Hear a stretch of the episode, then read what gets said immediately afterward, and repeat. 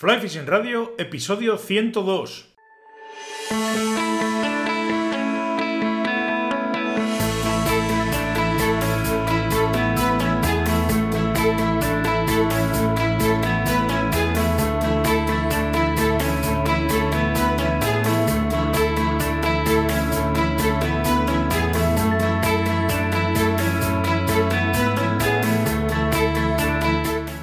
Bienvenidos a un nuevo episodio de Fly Fishing Radio, el primer podcast de pesca con mosca en español. Soy Miquel Coronado y durante la próxima media hora vamos a hablar de pesca con mosca. En waterpeople.com barra tienda tenéis una selección de productos que yo uso y considero que son de una calidad más que contrastada y de mi total confianza. Por eso os los ofrezco a vosotros, porque sé que no dan problemas y cumplen su función perfectamente. Recordad, waterpeople.com barra tienda. Antes de nada, Comentaros también que el próximo jueves 26 de diciembre, con motivo de la llegada del episodio 100 y aprovechando también que, que habrá pasado eh, Olenchero, Papá Noel o el que le toque venirse por aquí por casa, sortearé una camiseta de Fly Fishing Radio entre todos los que rellenéis el formulario de la página waterpeople.com barra sorteo guion camiseta. Solo tenéis que dejar vuestro mail, elegir talla y color y si sois los agraciados yo me pondré en contacto con vosotros para enviarosla a vuestra casa.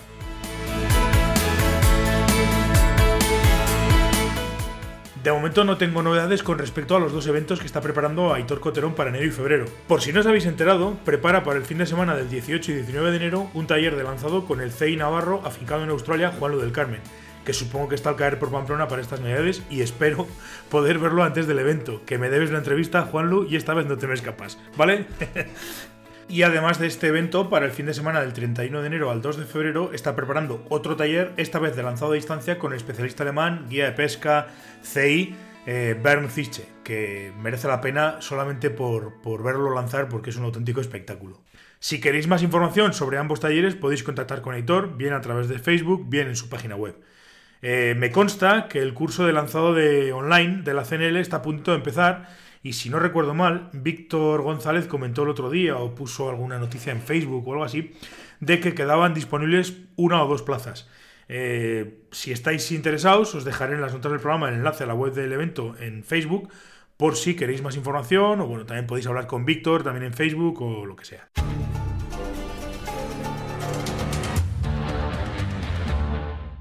Vamos ya pues con las preguntas y las dudas de diciembre. Nacho, vía WhatsApp, que por si no lo sabéis, también podéis mandarme WhatsApps al número 699-437-547, me pregunta qué kit debe comprarse para iniciarse con la pesca con mosca en el mar. Eh, bueno, yo aquí, este es un tema que tiene sus, sus puntos y sus cosas y voy a tratar de, de, de explicarte. Lo primero, antes de meterte en comprar equipo, yo eh, contactaría con alguien que pesque con mosca y de esa manera pues puedes probar pues, equipos, eh, no sé, tipos de, de, cañas, si tiene alguna y demás. No sea que no te guste la pesca con mosca o te resulte muy complicado el lanzado y demás y te hayas gastado un dinero que luego pues, pues no le vas a dar uso. Si quieres seguir adelante con esto de la mosca, ten muy claro el tipo de pesca que vas a hacer, creo que lo he comentado varias veces, pero lo voy a repetir una vez más por si acaso, porque a mí es algo que me parece súper importante. No existe la caña o el equipo polivalente. Es decir, no es lo mismo pescar truchas a seca que pescarlas con ninfas, que pescar barbos, que pescar tarpones, que pescar muiles, que pescar, yo qué sé, hay diferentes especies, diferentes circunstancias, diferentes eh, em, posiciones, diferentes posturas, diferentes tipos de ríos, diferentes tipos de aguas, etcétera, etcétera, etcétera. Así que creo que es fundamental elegir siempre el equipo en función de los peces que vas a pescar. No, comprarte una caña y a partir de ahí eh, empezar a pescar. Hay que tener primero mucho más claro qué es lo que voy a hacer, cómo lo voy a hacer y entonces comprar equipo. Los kits de pesca, eh, ya que me lo preguntas, de caña, carrete, línea y demás, pues hombre, suelen ser bastante peligrosos, sobre todo si no sabes lo que compras. Yo, mm, vuelvo a repetirte, me dejaría asesorar y tener muy claro el tipo de, pesca que quieres hacer para comprar equipo. No obstante, si una vez que te tienes claro lo que quieres hacer, el tipo de pesca que quieres realizar, dónde la vas a hacer, te manejas más o menos con el lance, puedes probar el kit en cuestión y te puede gustar la caña y demás, pues hombre, no son una mala opción para empezar. Sobre todo si ya te digo que tienes claro lo que quieres hacer y has podido probarlos. Eh, para comprar una caña de 800 o de 900 o de mil y pico euros, un carrete de otros 800 y una línea de 100 o 100 y pico, pues hombre, siempre vas a tener tiempo. Eh, te voy a decir una cosa, cualquiera que esté metido en esto de la pesca con moscas seguramente te va a decir que no merece la pena gastarse esos dineros en esas cañas o en, o en cañas muy caras y demás, porque al final todas pescan, todas no sé qué, no sé cuántos. Eh, hombre, en un principio, si no tienes, eh, no estás muy definido o no tienes muy claro lo que quieres hacer, pues puede ser verdad. Pero tengo que decir que sí, que hay diferencia entre una caña de 1000 euros o de 800 y una caña de 100. Sí las hay. Y además, eh, bastante grande.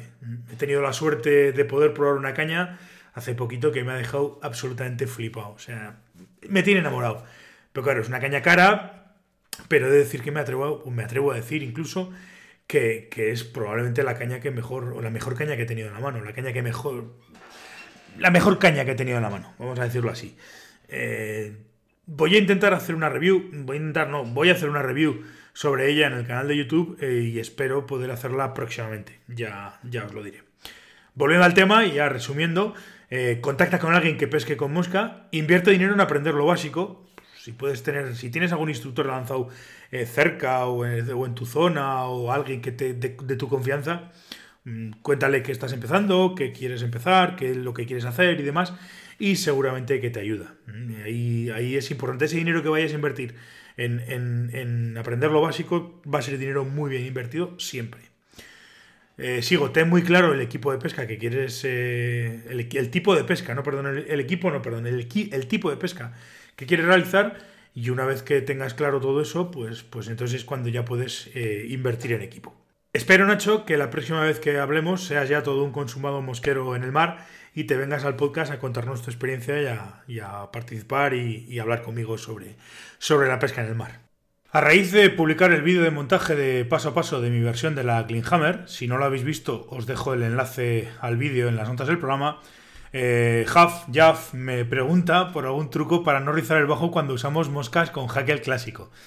Eh, le he contestado en el, en el vídeo de YouTube, pero bueno, también lo voy a hacer aquí. Eh, se pueden hacer varias cosas para intentar evitar que las moscas con Hackel clásico ricen el bajo. Eh, la primera que se puede hacer es utilizar hilos más gruesos. vamos a tender a, rizar el bajo sobre todo con, con hilos finos, 10, 12 y demás. Y entonces pues hay que utilizar hilos más gruesos, un 14, un 16, un 18, etcétera, etcétera. Eh, conviene a la hora de montar esas moscas, o si las vas a comprar, fijarte bien que las moscas no tengan el jaquel demasiado tupido. Muchas veces, en vez de darle tres o cuatro vueltas de jaquel, con una o dos debería de ser suficiente para evitar, pues eso, que, que, que, los bajos se ricen. Pero bueno, en principio, prueba siempre, si las vas a montar tú, a no, a no pasarte con el hackel. Eh, hay otra opción. hay otra opción que es, lógicamente, no, no usar moscas clásicas con hackel, utilizar otro tipo de montajes. Y en este caso, por ejemplo, pues, pues las moscas con CDC o culo de pato suelen ser una muy buena opción para evitar que se ricen los bajos. Moscas con CDC, eh, moscas en parachute, paraloops, etcétera, etcétera, etcétera, etcétera. Entonces, básicamente ya te digo esas tres cosas. Usa, procura usar hilos más gruesos, no pasarte con el hackel, o bueno, si todo esto no te funciona, lógicamente deja las moscas clásicas y ponte a, a pescar con otro tipo de moscas. Hablando de montaje, Marcos me manda un correo electrónico y me dice, siempre hablas de que pescas solo con secas. ¿Se puede pescar con secas toda la temporada? ¿A principio también? ¿Con qué tipo de moscas? Que conste que no me termino de creer eso de que solo pescas con, secas, eh, con moscas secas. Pues Marcos, créetelo porque es verdad. Siempre digo que la pesca con ninfa, y además es verdad, es decir, la pesca con ninfa me aburre sobremanera. Si no hay actividad, pues prefiero practicar lanzado, me siento a observar el río, hago pruebas o grabo cosas o lo que sea, ¿no? Siempre tengo alguna cosita para hacer y siempre estoy pensando en hacer cosas y tal. Lo de la ninfa directamente me aburre sobremanera. Dicho esto, te diré que sí, que se puede pescar evidentemente toda la temporada con secas, hay que tener ciertas precauciones o ciertas cosas en, claro. Eh, lo primero, evidentemente, los ríos son los que ir a pescar. Eh, la experiencia y la observación te dirán qué ríos en tu zona son más propensos o, dan más facilidad para que las truchas se muevan a principio de temporada. Eh, además, todos más o menos tenemos claro, si vamos, si solemos ir a pescar y tal, sabemos qué ríos a principio de temporada tienen más posibilidades, cuáles tienen menos. Ahí tiene que ver, pues, un poco el tipo de ríos que son, si son más calizos, menos, la temperatura del agua, etcétera, etcétera, etcétera. Entonces, tenemos posibilidad de elegir eh, ríos en los que vamos a tener más probabilidad de que las truchas se muevan en, a principios de temporada.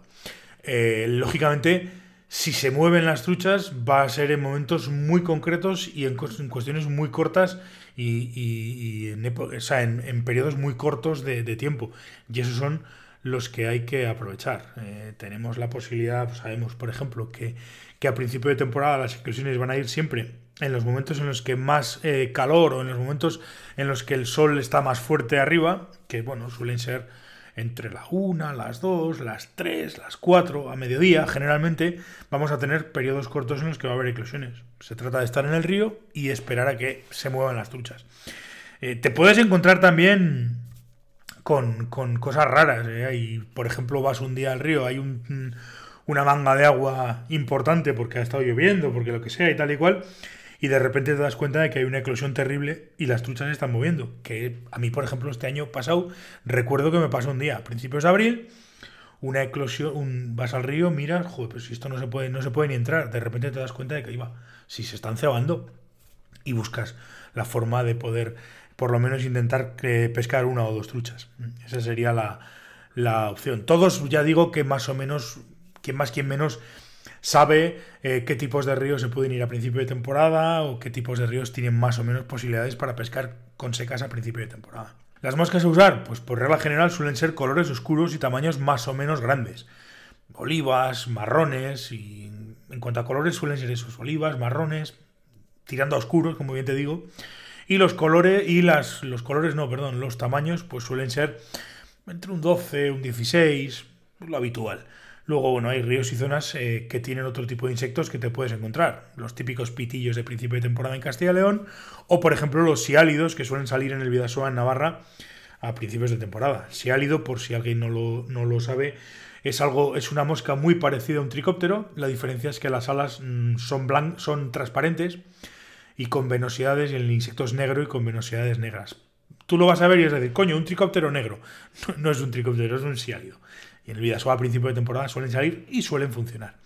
Eh, y luego, bueno, también tienes la posibilidad de que puedas ir a ríos que tengan eclosiones de dípteros y entonces intentar aprovecharlo. Dipterines chiquititos, también por regla general suelen ser negros, oscuros, que puedas tener eh, posibilidades. Pero ya, bueno, ya ves que conforme eh, se puede pescar eh, a principio de temporada con secas. Luego, evidentemente, conforme va llegando el, van alargando los días, va llegando más calor y demás, pues lógicamente las eclosiones se van a ir abriendo y, en verano vamos a poder pescar y luego hacia final de temporada vamos a volver a ir, digamos, al revés. Van a ir de menos a más y luego de más a menos. Pero se puede, se puede. Ya te digo yo que se puede pescar con secas todo el año. Eh, pasamos, cambiamos un poco de tema. Y Manuel, también por correo electrónico, me dice que de cara a la próxima temporada tiene que comprarse un vadeador nuevo. Y quiere saber qué hay que tener en cuenta a la hora de comprarlo.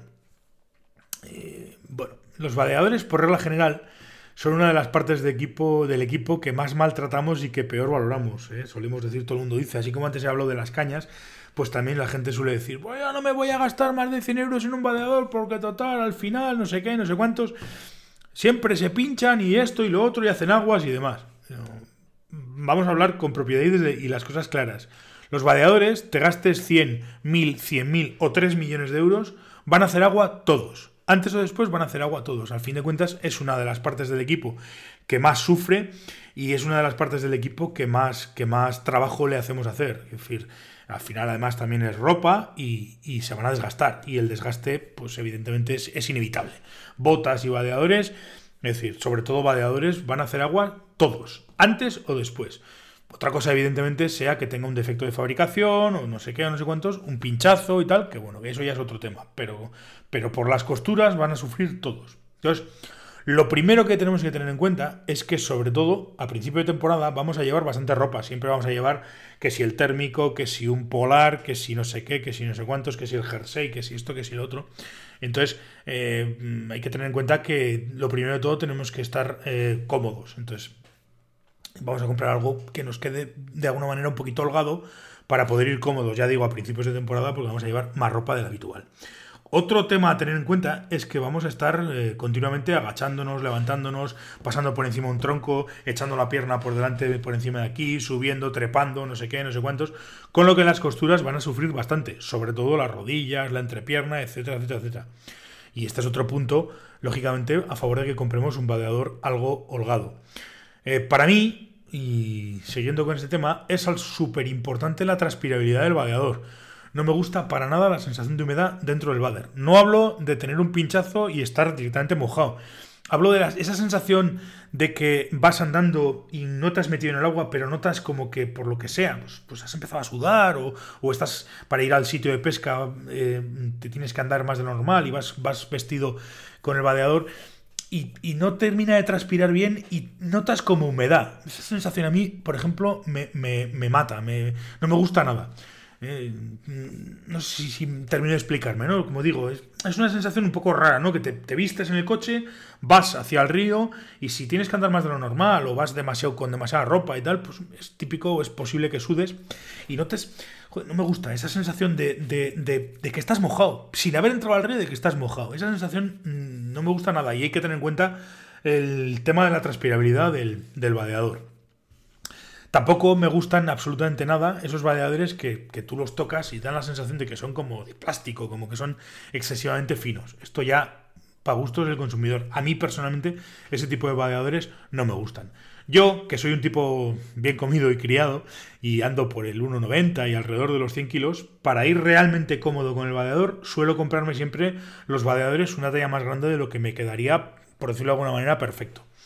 Para entendernos, si la XXL es la que me queda como para ir a una boda, eh, pido una 3XL, que es una talla más, porque al final se trata de ir a pescar y estar cómodo de verdad, y no pasear por la pasarela civiles. Entonces, mi consejo es ese. Eh, si vas a comprar un vadeador, compra siempre una talla más de la que te quede perfecta. Así, al agacharos, levantaros, trepar, etcétera, etcétera, etcétera. Y cuando llevéis más ropa de lo habitual, estaréis protegiendo las costuras que es donde a la larga nos va a entrar agua antes o después. Y entonces, pues si protegemos las costuras, lógicamente los vadeadores mm, nos deberían de durar un poquito más.